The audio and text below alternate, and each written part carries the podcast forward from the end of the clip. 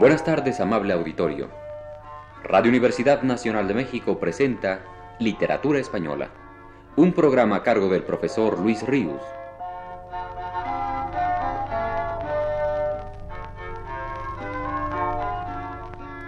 El profesor Luis Ríos nos dice en su texto más reciente, En la revisión que venimos haciendo en este curso de los poetas españoles del siglo XVIII, nos corresponde hablar hoy de don Félix María de Samaniego.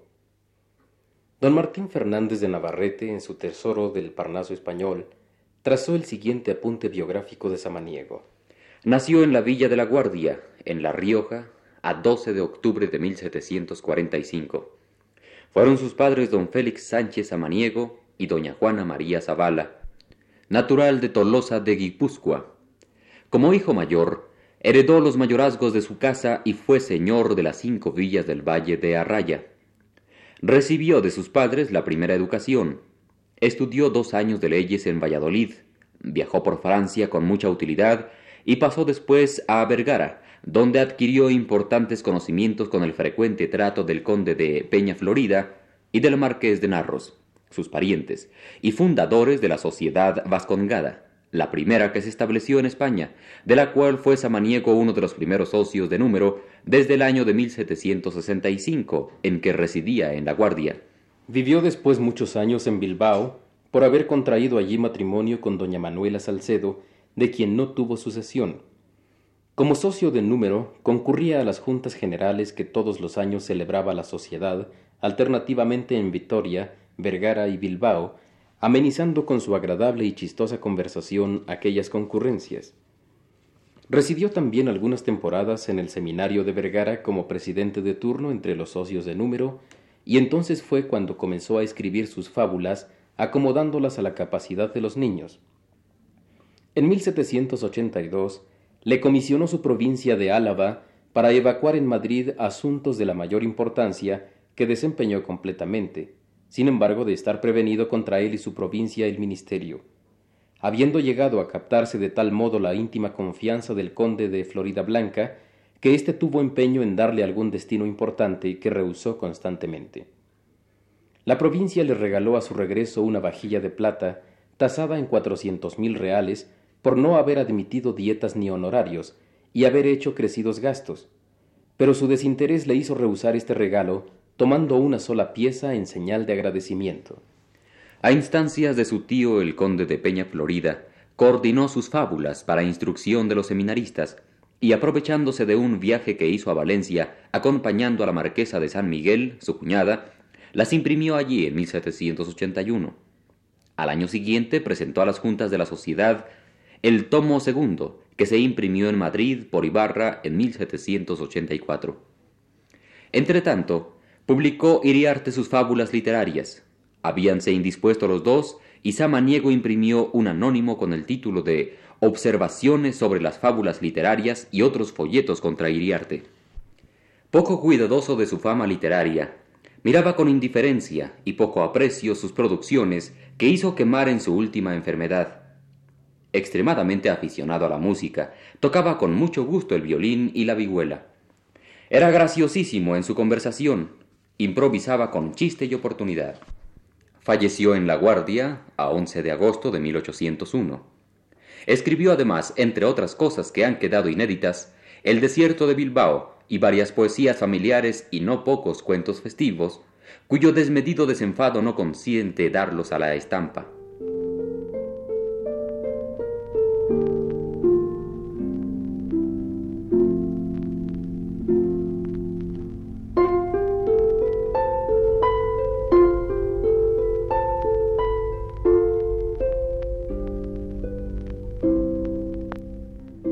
Iriarte y Samaniego son, en efecto, nuestros mayores fabulistas del siglo XVIII, y como tales, los más famosos de toda la literatura española. El paralelo entre uno y otro resulta, pues, inevitable, como inevitable resultó la rivalidad entre ambos.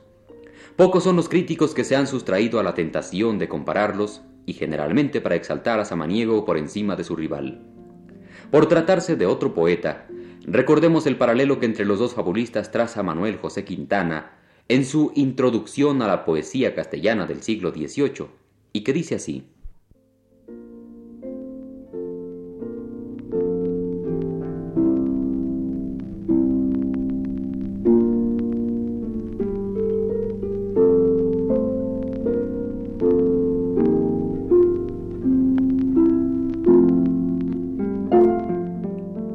Samaniego no puso en sus apólogos igual cultura, igual limpieza de ejecución, igual mérito de invención y de oportunidad que el que luce en las fábulas literarias de Iriarte. Samaniego procede con más abandono y a veces con descuido y desaliño, pero con cuánta más gracia, con cuánta más poesía de estilo cuando el objeto lo requiere, con cuánto más jugo y flexibilidad. Iriarte cuenta bien, pero Samaniego pinta. El uno es ingenioso y discreto, el otro gracioso y natural. Las sales y los idiotismos que uno y otro esparcen en su obra son igualmente oportunos y castizos, pero el uno los busca y el otro los encuentra sin buscarlos, y parece que los produce por sí mismo. En fin, el colorido con que Samaniego viste sus pinturas, y el ritmo y armonía con que las vigoriza y les da halago, en nada dañan jamás al donaire, a la sencillez, a la claridad ni al despejo. Si en él hubiera algo más de candor e ingenuidad, si descubriera menos malicia, si supiera elevarse a las profundas miras y grandes pensamientos morales a que sabe remontarse a veces La Fontaine, sin dejar de ser fabulista. Si diera en fin más perfección a sus versos cortos, que no corren cuando los escribe solos, con la misma gracia y fluidez que cuando los combina con los grandes, sería difícil negarle el primer lugar entre los más felices imitadores del fabulista francés. Aún así, ¿quién se lo podrá disputar?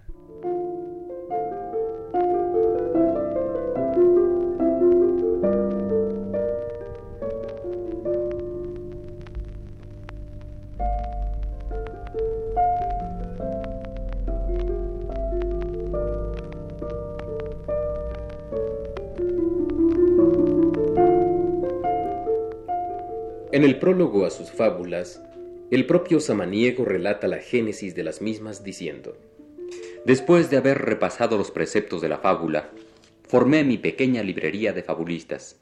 Examiné, comparé y elegí para mis modelos, entre todos ellos después de Esopo, a Fedro y La Fontaine. No tardé en hallar mi desengaño. El primero, más para admirado que para seguido, tuve que abandonarle a los primeros pasos.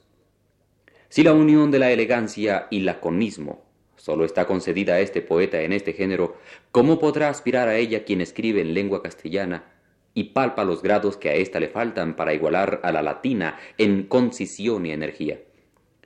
Este conocimiento en que me aseguró más y más la práctica me obligó a separarme de Fedro. Empecé a aprovecharme del segundo.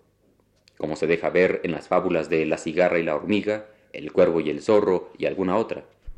Pero reconocí que no podía, sin ridiculizarme, trasladar a mis versos aquellas delicadas nuevas gracias y sales que tan fácil y naturalmente derrama este ingenioso fabulista en su narración. No obstante, en el estudio que hice de este autor, hallé no solamente que la mayor parte de sus argumentos son tomados de Locmano, Esopo y otros de los antiguos, sino que no tuvo reparo en entregarse a seguir su propio carácter, tan francamente que me atrevo a asegurar que apenas tuvo presente otro precepto en la narración que la regla general que él mismo asienta en el prólogo de sus fábulas en boca de Quintiliano. Por mucho gracejo que se dé a la narración, nunca será demasiado. Con las dificultades que toqué al seguir en la formación de mi obrita a estos dos fabulistas, y con el ejemplo que hallé en el último, me resolví a escribir, tomando en cerro los argumentos de Esopo entresacando tal cual de algún moderno y entregándome con libertad a mi genio, no sólo en el estilo y gusto de la narración, sino aun en el variar rara vez algún tanto ya del argumento, ya de la aplicación de la moralidad, quitando, añadiendo o mudando alguna cosa que sin tocar el propio principal del apólogo, contribuya a darle cierto aire de novedad y gracia.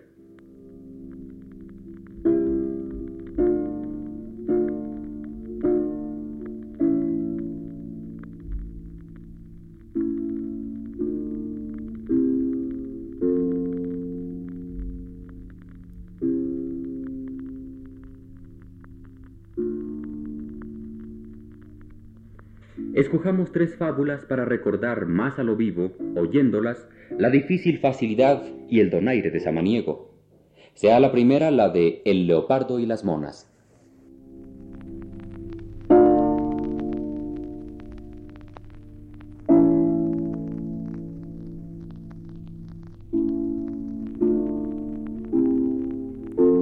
No a pares.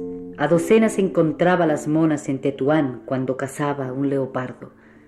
Apenas lo veían a los árboles todas se subían, quedando del contrario tan seguras que pudiera decir no están maduras.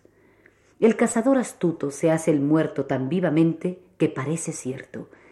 Hasta las viejas monas alegres en el caso y juguetonas empiezan a saltar.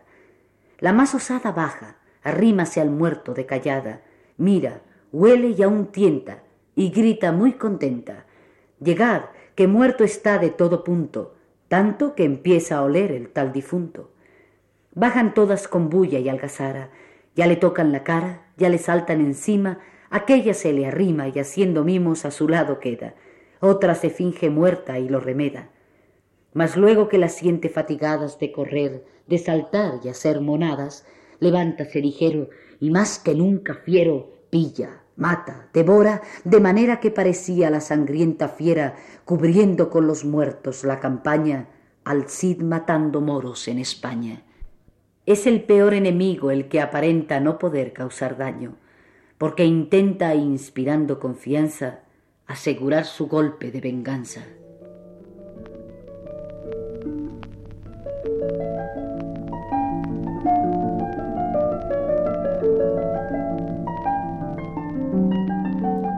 El ciervo en la fuente.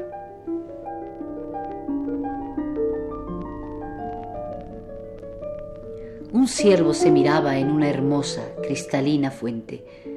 Placentero admiraba los enramados cuernos de su frente, pero al ver sus delgadas, largas piernas, al alto cielo daba quejas tiernas. Oh dioses, ¿A qué intento a esta fábrica hermosa de cabeza construir sus cimientos sin guardar proporción en la belleza? Oh, qué pesar, oh, qué dolor profundo no haber gloria cumplida en este mundo. Hablando de esta suerte el siervo vio venir a un lebrel fiero. Por evitar su muerte parte al espeso bosque muy ligero, pero el cuerno retarda su salida con una y otra rama entretejida mas libre del apuro a duras penas dijo con espanto si me veo seguro pese a mis cuernos fue por correr tanto. Lleve el diablo lo hermoso de mis cuernos haga mis feos pies el cielo eternos así frecuentemente el hombre se deslumbra con lo hermoso elige lo aparente abrazando tal vez lo más dañoso pero escarmiente ahora en tal cabeza. El útil bien es la mejor belleza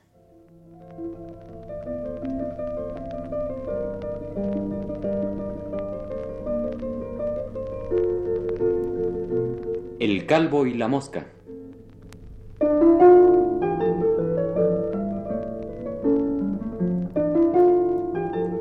Picaba impertinente en la espaciosa calva de un anciano una mosca insolente. Quiso matarla, levantó la mano, tiró un cachete, pero fuese salva, hiriendo el golpe la redonda calva. Con risa desmedida la mosca prorrumpió. Calvo maldito, si quitarme la vida intentaste por un leve delito, ¿A qué pena condenas a tu brazo, bárbaro ejecutor de tal porrazo? Al que obra con malicia, le respondió el varón prudentemente, rigorosa justicia debe dar el castigo conveniente, y es bien ejercitarse la clemencia en el que peca por inadvertencia. Sabe, mosca villana, que coteja el agravio recibido la condición humana según la mano de donde ha venido, que el grado de la ofensa tanto asciende cuanto sea más vil aquel que ofende.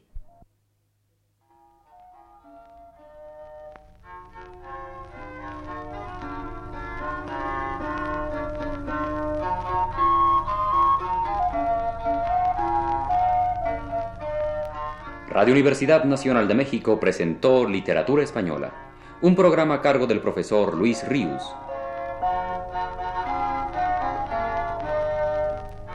Agradecemos su atención a este programa y les invitamos para el próximo sábado a las 18 horas. Participamos Aurora Molina, Rodríguez Llerena y Arturo Gutiérrez Ortiz.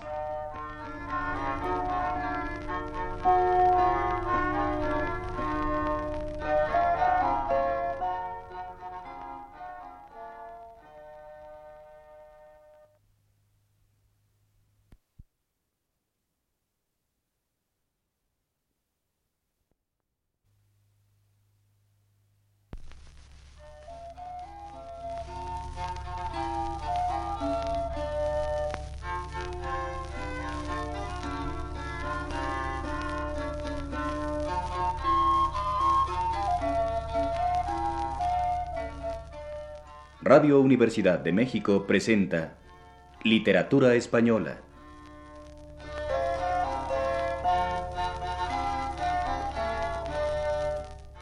Es un programa a cargo del profesor Luis Ríos.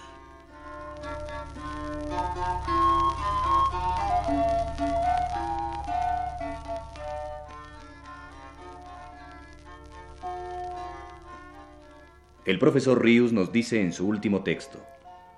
Tras de haberme referido la semana pasada a la obra de Félix María de Samaniego, trataré hoy de la de otro fabulista famoso de nuestro siglo XVIII, Tomás de Iriarte. Nacido en el puerto de La Cruz, Tenerife, en 1750, llega por primera vez a la península ibérica ya de adolescente, en la cual se ganó la vida desempeñando menesteres burocráticos que llegaron a alcanzar cierto rango, y logró notoriedad dentro del campo literario tanto por su obra como por su temperamento agresivo, que le llevó a sostener numerosas polémicas con varios colegas suyos. Ya el sábado pasado tuvimos ocasión de aludir a la que sostuvo con Samaniego. A esa habría que agregar, entre las masonadas, las que lo enfrentaron a Sedano y a Forner. El origen del disgusto con el primero fue la traducción hecha por Iriarte al español del arte poética de Horacio, que Sedano censuró. No fue la epístola a los pisones la única obra traducida por el escritor canario. Hombre muy de su tiempo, inconforme con el atraso cultural de España en relación al resto de Europa, conocedor de varios idiomas, espíritu de tendencia internacionalista, Iriarte concedía a la labor del traductor primerísima importancia para el desarrollo intelectual de una nación. Hasta en alguna de sus fábulas queda contenida esa preocupación suya, como en la intitulada El papagayo, el tordo y la marica, y en esta otra que vamos a escuchar y que lleva por título La espada y el asador.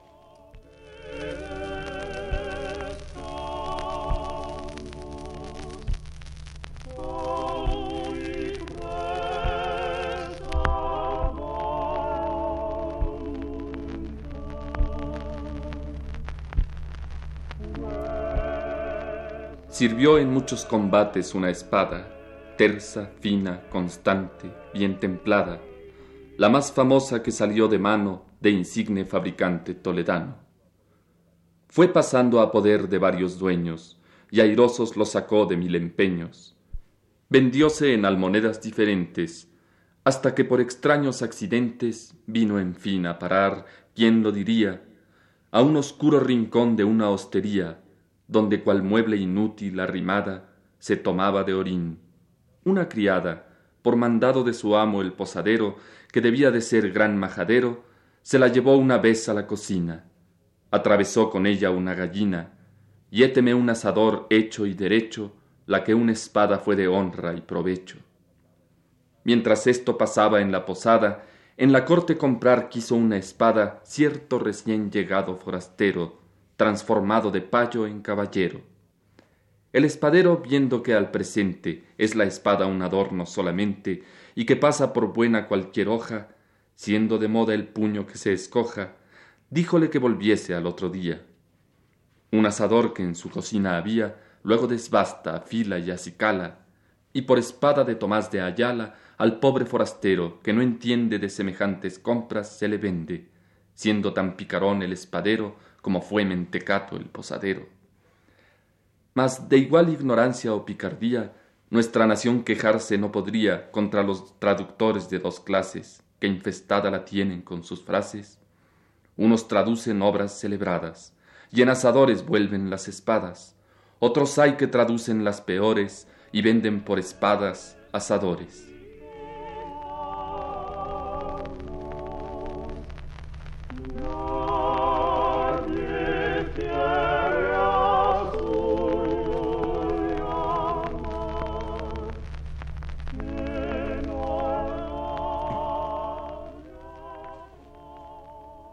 Hombre muy de su tiempo, decía refiriéndome a su labor y preocupación de traductor, también demostró serlo al cultivar con tanto empeño y pasión como lo hizo la crítica literaria.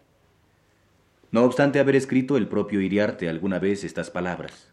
Estoy persuadido de que el tiempo que se emplea en censuras y defensas literarias se emplearía mejor en componer otras obras de más substancia y utilidad, El autor canario no pudo ni quiso sustraerse a esa necesidad de crítica tan apremiante en su siglo, y entre otros opúsculos de tal género compuso los intitulados Los literatos en cuaresma, Donde las dan las toman, y Para casos tales.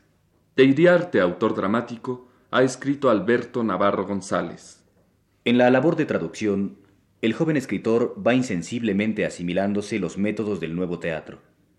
Y tanto hacer que hacemos como la librería pueden tenerse como conatos juveniles, a distancia aún de las obras posteriores, dotadas de más compleja estructura. Iriarte no supo convivir en el mundo del teatro, y según Piñatelli, varias dificultades le retiran de esa actividad. Durante la segunda época, 1785-1790, Iriarte, que se halla en plena madurez, se decide a dotar nuestra escena de obras escritas según las reglas. Se daban ciertamente coincidencias entre las obras moralizantes y verosímiles del teatro extranjero y el gusto y temperamento del escritor canario. Sin embargo, analizando los borradores de sus comedias, puede verse cuánto le cuesta atenerse a las reglas y qué papel ocupa en la creación dramática de Iriarte el esfuerzo consciente y premeditado. El nuevo dramaturgo se afana incansablemente en no dejar cabos sueltos, en no caer en inexactitudes e inverosimilitudes, y en construir una obra instructiva y muy cercana a la realidad cotidiana. Logró, en efecto, crear composiciones que reunían todas esas cualidades, junto con las de claridad, propiedad, elegancia y pureza lingüística. Sin embargo, ante su indignación, obras monstruosas como el Hamlet y las del desarreglado Teatro Nacional, los adjetivos son desde luego del propio Iriarte, o las del populachero Ramón de la Cruz, arrastraban al público más que estas copias verosímiles y aleccionadoras de la realidad. A pesar de este no gran éxito de representación, la crítica posterior afirma que tales obras constituyen el mayor título que Iriarte tiene en la historia literaria, tras el de sus fábulas. Las dos más famosas comedias son El señorito mimado y La señorita malcriada. La primera apareció publicada en el tomo cuarto de la edición de 1787 no estrenándose hasta el 9 de septiembre de 1788 en el Teatro del Príncipe. Tuvo buena acogida, y los seguidores del nuevo gusto la consideraron como la primera que podía presentar España sin decoro ante las naciones extranjeras.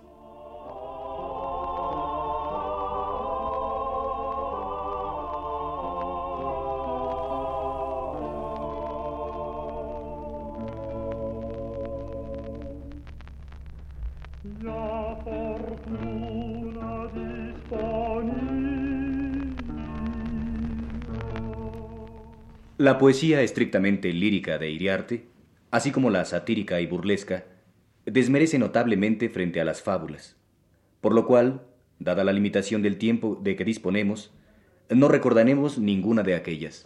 Ya hablaba en la plática del último sábado de cómo la mayor parte de los críticos contemporáneos de nuestros dos famosos fabulistas se inclinaban más por Samaniego que por Iriarte. Y esa misma preferencia ha subsistido generalmente en la crítica posterior, por lo cual no conviene insistir en ello. Sí conviene, en cambio, aludir a las principales reglas que para el género, en que sin duda llegó a ser maestro, aceptaba el poeta canario por fundamentales y que son. Primera, la fábula no debe ser mero disfraz de personas y hechos particulares, sino que ha de tener aplicación universal. Segunda, se puede atribuir a los brutos alguna acción de la que no son capaces, pero no ha de ser demasiado repugnantes y tan desproporcionadas que quebranten lo que los maestros llaman verosimilitud de la fábula en cuanto símbolo. Tercera, los razonamientos deben dejarse para la adfabulación. Cuarta, puede haber tres maneras de fábulas. Unas se fundan en alguna propiedad de toda una especie de animales. Otras, en que el poeta atribuye individualmente a algún animal lo que no es propio de todos los demás de aquella especie. Y otras mixtas, en que aunque se supone una propiedad de alguna especie de animales, añade el inventor de la fábula ciertos hechos o circunstancias que atribuye a algunos individuos de aquella especie misma. Vamos, en fin, como parte final de este programa, a escuchar dos fábulas de Tomás de Iriarte. Una de ellas, El burro flautista, muy representativa de la obsesión preceptiva que el autor, como buen neoclásico dieciochoesco, tenía, y que está patente en la moraleja en prosa que la encabeza y que dice así. Sin reglas del arte, el que en algo acierta, acierta por casualidad.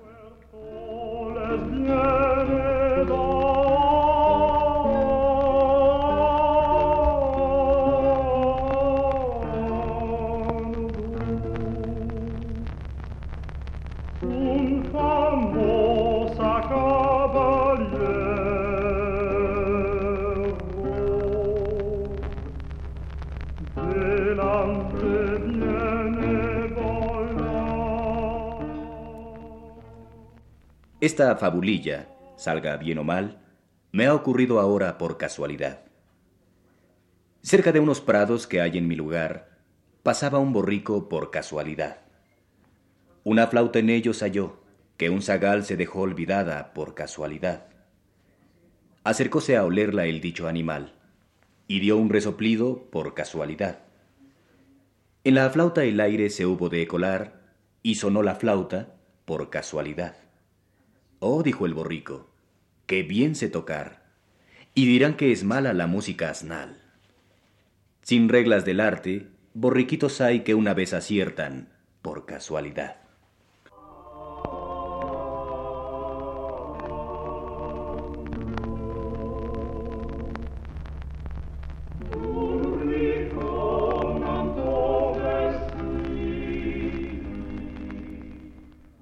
Otra de las fábulas de Iriarte, que tienen una intención crítico-literaria, tal vez las que más le interesaban, es esta intitulada El caminante y la mula de alquiler, cuya moraleja viene a ser Los que empiezan elevando el estilo se ven tal vez precisados a humillarle después demasiado.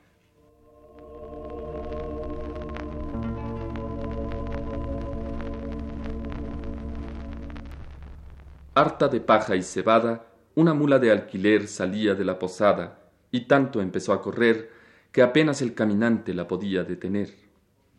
No dudó que en un instante su media jornada haría, pero algo más adelante la falsa caballería ya iba retardando el paso. Si lo hará por picardía, arre, ¿te paras? ¿Acaso metiendo la espuela? Nada. Mucho me temo un fracaso. Esta vara que es delgada menos. Pues este aguijón. Mas si ya estará cansada. Cose estira y mordiscón. Se vuelve contra el jinete. Oh, qué corcovo, qué envión. Aunque las piernas apriete, ni por esas. Voto a quien Barrabás que la sujete. Por fin dio en tierra. Muy bien. Y eres tú la que corrías. Mal muerto te mate. Amén. No me fiaré en mis días de mula que empiece haciendo semejantes valentías. Después de este lance, en viendo que un autor ha principiado con altisonante estruendo, al punto digo, cuidado, tente, hombre, que te has de ver en el vergonzoso estado de la mula de alquiler.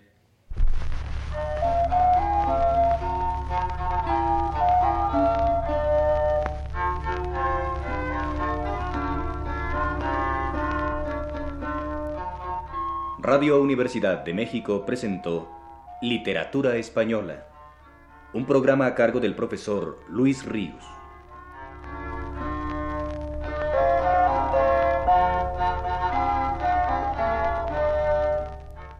En una intervención especial escucharon ustedes la voz de Óscar Chávez.